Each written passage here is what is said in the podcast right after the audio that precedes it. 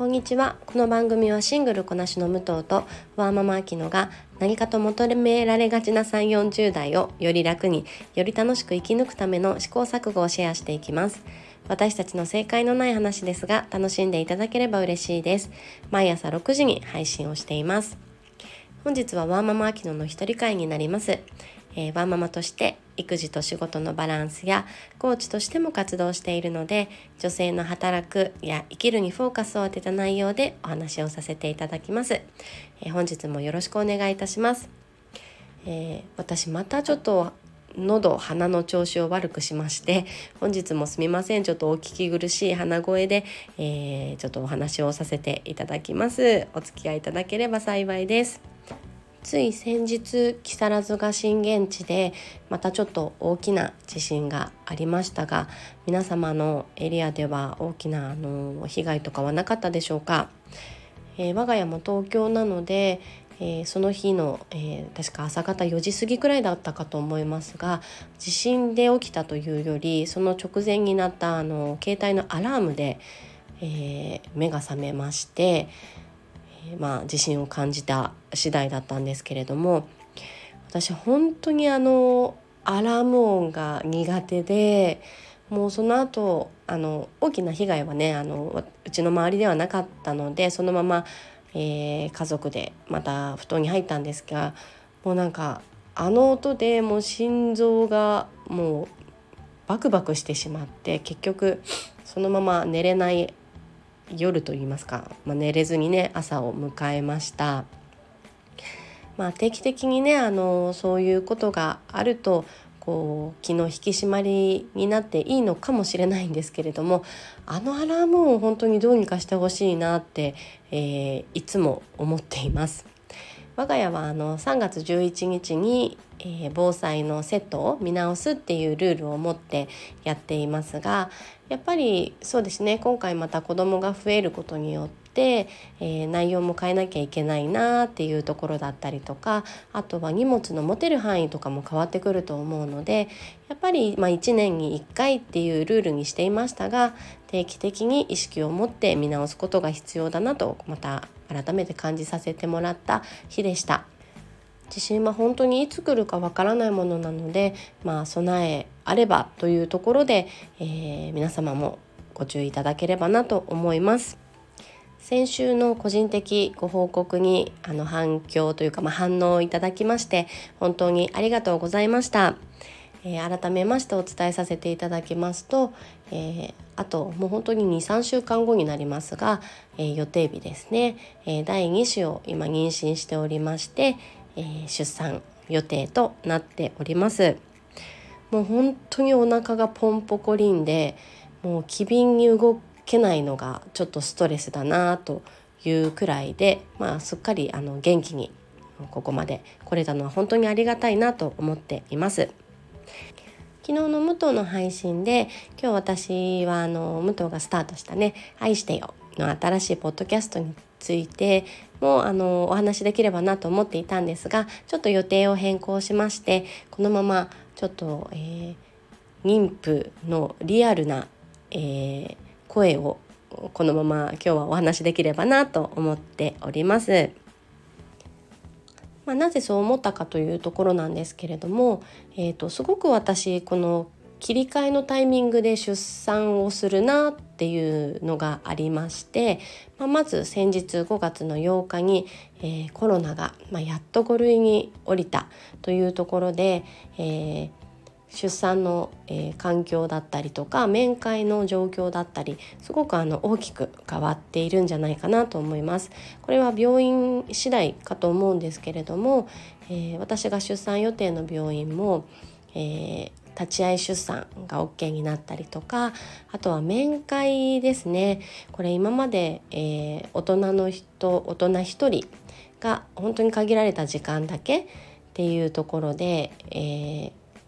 未成年まあ、入れなかったんですが私一番そこがやっぱり懸念しておりまして、えー、2人目3人目出産の、えー、妊婦さんって何でしょう下の子たちとね 1, 1週間場合によっては2週間近くこう会えずに出産に挑むって、えー、ただでさえ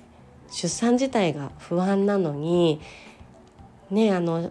上の子、まあ、すでにいるお兄ちゃんかお姉ちゃんが年齢にもよりますけれどもまだ23歳だったらもうそこも心配で落ち着いていられないと思うんですよね。だから本当にコロナ禍でご出産された方って本当にたくさんの苦労を抱えてらっしゃったなってつくづくあの思います。まあ、それがねあの5類に降りたことで、まあ、年齢制限なくあと人数制限なくうちの病院に関してですが、えー、面会があの可能になりました。あとこれが一番もう今思えば本当に衝撃的だと思うんですけれども、えー、コロナ禍でね出産された方って陣痛が来て、えー、本来だったらすぐに病院に入れるところを病院の外で、えー、PCR 検査を受けて、えまあ、陰性だったら病院に入れるで陽性だったら、えー、有無を言わさず帝王切開になるっていうまあ、これ全部の病院ではなかったと思うんですけれどもそういった対応されていた産院が、まあ、あったわけですよね。あの日頃からね武藤も言っているように自分の体に関する選択は自分がするっていうことにもう正反対のことが、えー、ここ23年行われていたっていうのが本当にすごいことだなって思います。本来は切る必要のなかった体を、えー、まあ、コロナの陽性だったから急遽その場で切ると判断をされてしまう自分の選択ではなくもうそれがね本当に非人道的なことが当たり前に行われていたって思うとうーんすごいことですよね。まあ、実際にやっぱりあのコロナの対応何が正解か不正解かって難しいところはあったと思うんですけれどもあのそれでね辛い思いをされた女性がいっぱいいらっしゃるんではないかなと思うと本当になんかその対応にやっぱり疑問が残りますよね。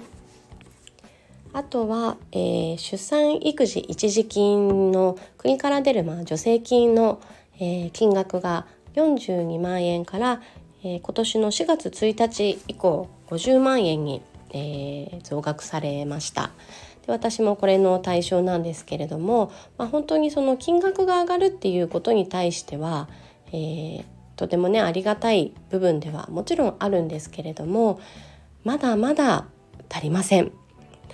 もう実費が多いですし、まあ、まず検診の時点でね定期的にこう検診に行きますがそれも必ずあのはみ出します助成金内では収まらないですし、えー、生まれてくる子どものために、まあ、検査をこう追加する場合、まあ、オプションみたいな形ですかねの、えー、一つ一つも費用がやっぱりかかってきます。私も少し悩みましたが、まあ、35歳以上の出産になるので高齢出産に、えー、今回は入ります。なので、えー、生まれてくる子どもにねあの障害とか、まあ、何かこうリスクが伴う可能性がぐんとやっぱり上がってくるので、えー、そういう方はやっぱり羊水検査とかされる方も多いんじゃないでしょうかね。今回私はそれを選択はしなかったんですけれども、えー、それをねする場合でも1回15万から20万場合によっては25万くらいかかってきます。でこれももちろん、えー、保険適用外なので全て実費になります。で入院をね伴う場合はもちろんここに入院費が上乗せされてきますのでもうどんどんどんどんやっぱりお金が必要になってきます。ちなみにこの羊水検査っていうのはあの事前に、えー、お腹の中の赤ちゃんに何かこう障害がないかとかっていうのを調べる検査になります。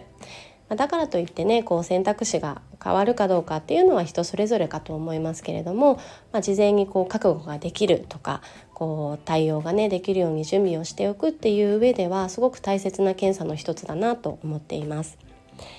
であとは、えーと、出産方法ですね、まあ、分かりやすくこう自然分娩と今で言うと無痛分娩というふうに言わせていただきますが、えー、まだまだ日本では自然分娩が主流になっています。それの理由の一つとして大きくあるのはやっぱり費用の面ではないかなと思います私も今回自然分娩を選んでいますが、まあ、本当に値段がね変わらなかったら正直無痛がいいですがこれも、えー、サインによってだと思いますがやっぱり10万から20万くらいかかってきます。私の産院でいうと無痛分娩にするとトータルで90万くらいかかってきてしまうのであの一時金がね50万円に上がったとしても、えー、40万近くの持ち出し、えー、になるわけですよね。でもちろん産むだけがお金がかかるわけではないですからそれ以降もいっぱいいっぱいお金をかけてやっぱり子供を守っていかなきゃいけないですしそれこそ、まあ、本当に学生になって大学までっていう視野に入れると、まあ、どんどんどんどんあのやっぱり費用はかかってきます。でそんなねまだ生まれる前から費用の心配をいっぱいしなくてはいけないという、まあ、日本の環境があまだまだ足りないなっていうのがやっぱり正直なところです。こういう話をするとより一層子供を持ちたいという方がねあの減ってしまいそうな気はしますが少しずつですがちょうど今、えー、変革の時期といいますか、えー、異次元ねあの対策というふうにも言っていましたが国だったり地域がこう子どもたちに目を向けてくれているのかなっていうのはあの少しずつ感じています。なので、まあ、もちろんねあのそういった、えー、なんでしょう女性の部分もそうですし、えー、家庭でもそうですが子どもたちが過ごしやすい社会環境っていうのを親として、えー、提供できるように頑張らないといけないなと今出産を目前に思っています本日は出産直前の私が思う、えー、今の日本の出産事情についてお話をさせていただきました。えー、この番組はスタンド FM はじめ各種ポッドキャストで配信をしています。ハッシュタグ正解のない話でつぶやいていただきましたら私たちがコメントやいいねを押しに行かせていただきます。皆さんのフォローやご意見いただけますと大変励みになりますのでお待ちしております。ではまた次回失礼いたします。